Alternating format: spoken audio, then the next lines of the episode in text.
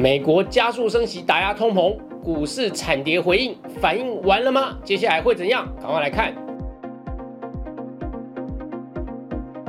社长聊天室秒懂财经关键字，大家好，我是峰哥。美国五月通膨创下四十年新高，逼迫联总会在六月十六号的利率决策会议一口气升息三码，这是一九九四年以来首见的激烈升息动作。那也受到超乎市场预期的通膨数字以及超乎市场预期的升息幅度影响，股市震荡激烈，也就是升息打压通膨还没有下来，但是股市先下来了。虽然通膨数据是在十号才正式公布，不过在前几天哦，美国财长就有提前的预警谈话。可以知道市场上应该有人更早就知道数字是不妙的，因此这波美股是从六月七号就开始起跌，一直杀到十六号的升息消息公布，反而股市是到了这个利空消息真正出炉之后才初步止跌。总计美股这波下杀，短短几个交易日，S M P 五百指数共下跌了十一点八 percent。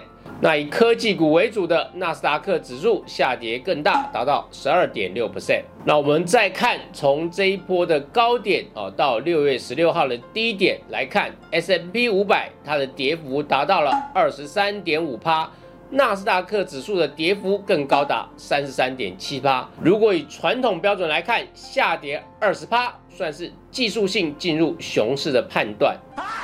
我想大部分人应该心里有数，造成这波熊市的关键就是通膨失控了，那逼迫联准会的利率政策失去了领先性，反而要在后面苦苦追赶通膨的脚步。本来联准会跟市场人士在五月会议时一度以为政策应该已经追上控制通膨的脚步，但没有想到给最新的通膨数据意外打了一巴掌。逼迫联总会再加速，六月升三码，那一码是零点二五个百分点。我们现在来回顾一下这整个过程是怎么发生的。本来在去年底的时候，美国通膨已经开始有高窜的苗头。那我们可以从图表上来看。去年美国通膨分两个阶段上涨，前期大致跟疫情解封有关。第一阶段是从二零二一年二月，当时由于疫苗的出现，部分地区开始小幅度的解封。那消费者物价指数 CPI 也就从一月的年增率是一点四趴啊，这是一个当时很低的水准，开始起涨。到了夏天的时候，就来到了年增率五点三九趴哦，这已经到了一个较高的水准。本来在这个阶段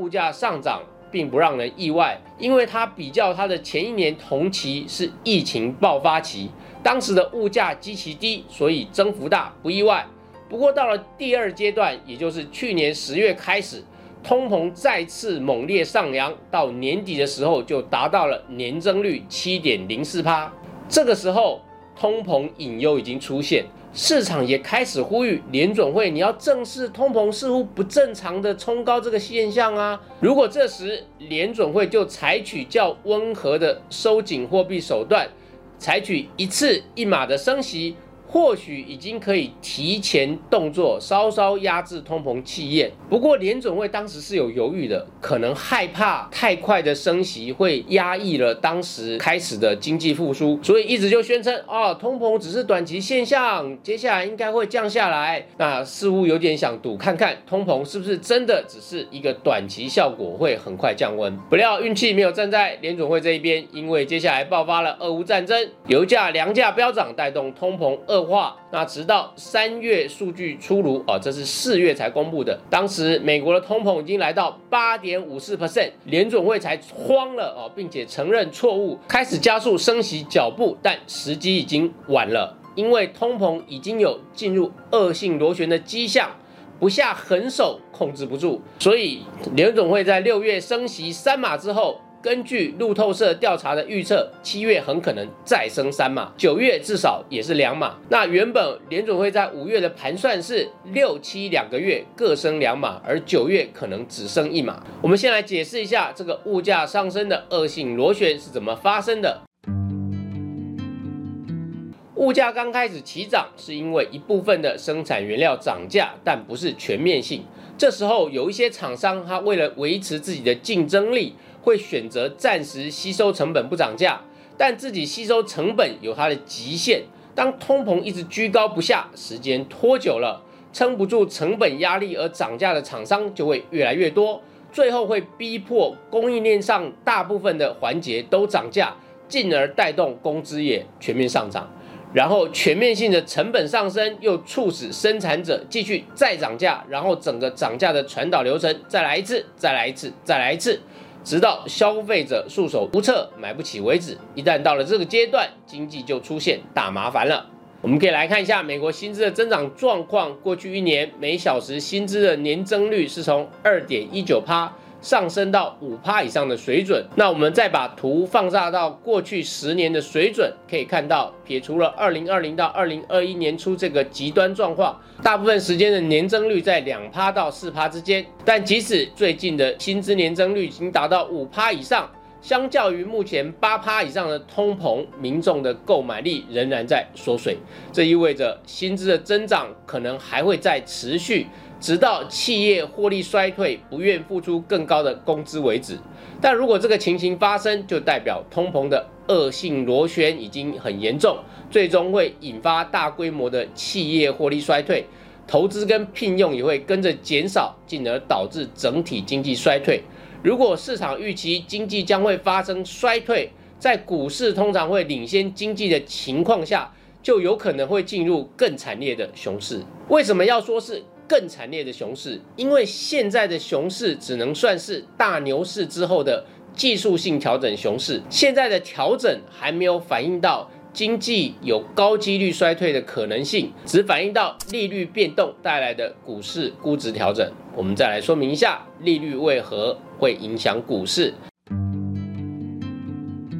当利率上升的时候，代表定存或债券之类无风险报酬上升了。这时候，一部分比较保守的资金就会放弃股票，转向定存或债券，因为当定存或债券的报酬都提高了，保守型的资金就不想冒风险去买股票。但另外呢，也有一部分的资金，他是愿意承担股票风险的。虽然愿意继续持有股票，不过他们在这个时候想法也有修正，因为他们期望的总报酬是等于无风险报酬率加风险溢酬。所以当无风险报酬率上升了，就算风险溢酬不变，总报酬率也应该要上升。当期望股票的总报酬率上升时，代表本益比要下修。比如在低利率时期。投资人可以忍受一档成长股的本益比是二十五倍，但是当利率上升了，投资人可能就要求本益比必须下降到二十倍甚至十五倍才肯买进。而已经持有股票的一部分投资人，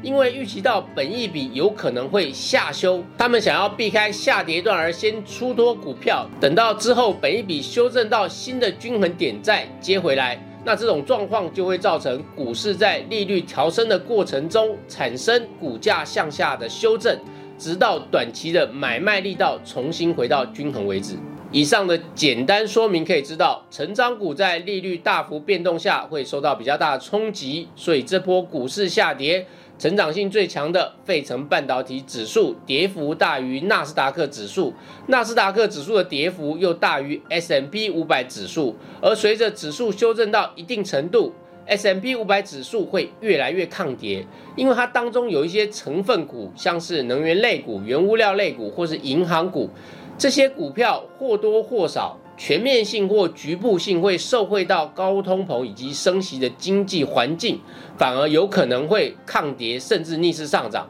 抵消了其他成分股的跌势。通膨影响美国利率，利率又影响美股，美股又牵动台股在内的全球股市的跌势。所以我们要回到利率上来看，市场对美国利率的预测状况为何，就能大致推断。这波因利率调整造成的股市变动，何时有可能会止跌？以今年年初来说，当时市场预估联总会今年会升息九码，预期年底的利率水准会落在二点二五趴到二点五零趴。那在五月升息两码后，市场就改变预测，预估今年会升息十一码左右，年底利率落于二点七五趴到三趴之间。六月升息三码之后，到六月二十二日，市场已经预估今年的升息会。再往上调到四码，那年底利率大概会落在三点五趴到三点七五趴。上一波美国在升息阶段把利率从低档拉高到三点五趴之上，那已经是二零零五年的事了。在那一波，美国最终利率拉高到五点二五趴左右，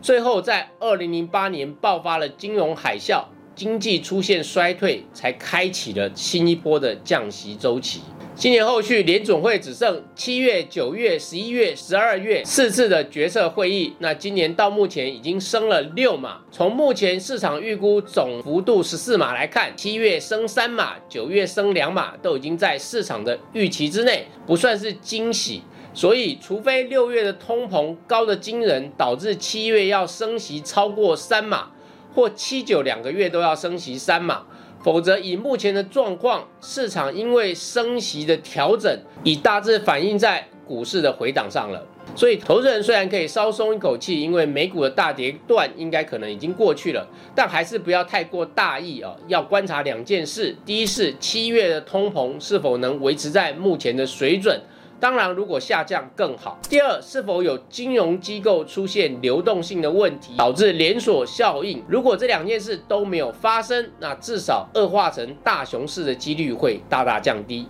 最后，我们总结今天的学习：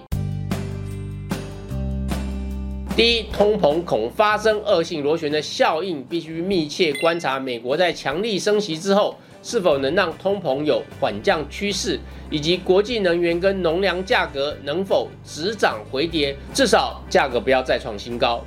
第二，美国股市大幅修正之后，已经 price in，也就是反映了今年可能升息十四码这个变动，那包括七月升三码以及九月升两码的效应，只要实际升息没有超过这个幅度，对市场来说都不是意外。只要没有意外，市场的波动也会开始收敛。第三，也因为美国今年有很大几率将升息到十四码，让年底利率来到三点五趴到三点七五趴。以目前台湾温和的升息态势，美台的利差会扩大，对于台股短期还是会有不利的影响。所以要观察外资的卖超何时能减缓，把这个新的美台利差反应完之后。台股才能够进入到比较稳定的阶段。以上就是今天的分享。如果你喜欢我们的节目，欢迎帮我们按赞、订阅、分享以及开启小铃铛。谢谢大家。